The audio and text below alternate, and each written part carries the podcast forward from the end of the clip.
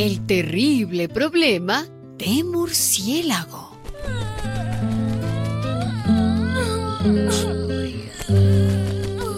Murciélago se tambaleaba. No podía volar en busca de deliciosos insectos. Se sentía cansado, con sus ojos agotados, sus alas débiles y sin energía para volar. Murciélago tenía un problema.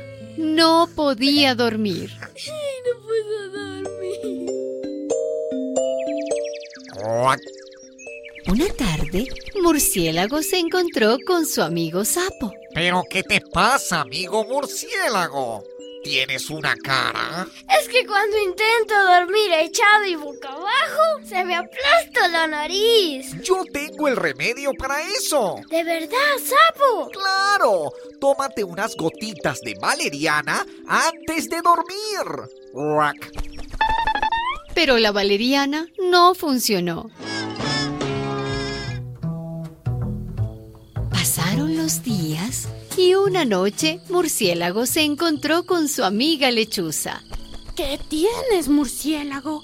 Estás con cara de búho trasnochado. Amiga lechuza, cuando trato de dormir de lado, se me arrugan las alas. Pues la solución, la solución para eso es un buen baño de espuma antes de dormir. Pero el baño de espuma no sirvió de nada.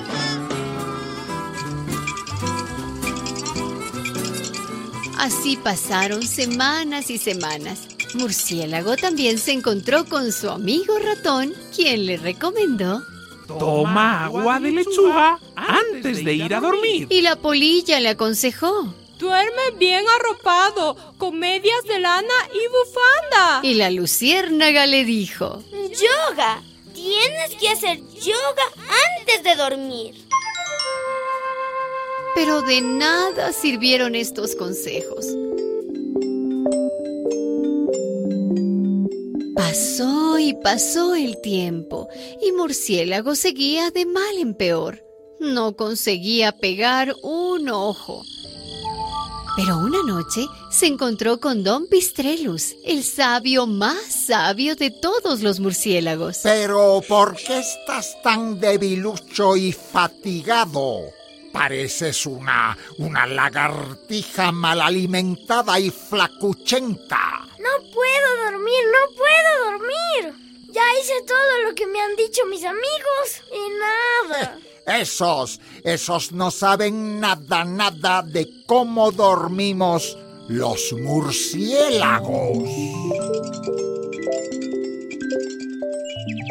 Al día siguiente, Don Pistrelus se reunió con todos los amigos de Murciélago.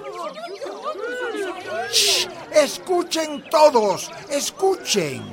¿Saben ustedes cómo dormimos nosotros, los mamíferos voladores? Sin ponerse de acuerdo, los animales respondieron. Parado, Sentados. Almohada. ¡Silencio, silencio! No, no, no, no. Nosotros, los murciélagos, dormimos colgados boca abajo y durante el día. Y lo más importante, antes de dormir, leemos nuestro cuento favorito. Si no hay cuento, no hay sueño. Desde ese día, Murciélago lee un cuento al amanecer y duerme profundamente. Mi pequeño angelito, es hora de dormir,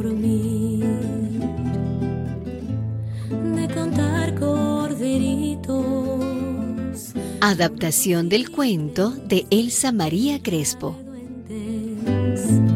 Mi pequeño bonito, es hora de dormir. Una producción de radiotequita.net. Radiotequita.net, tu portal de audios infantiles.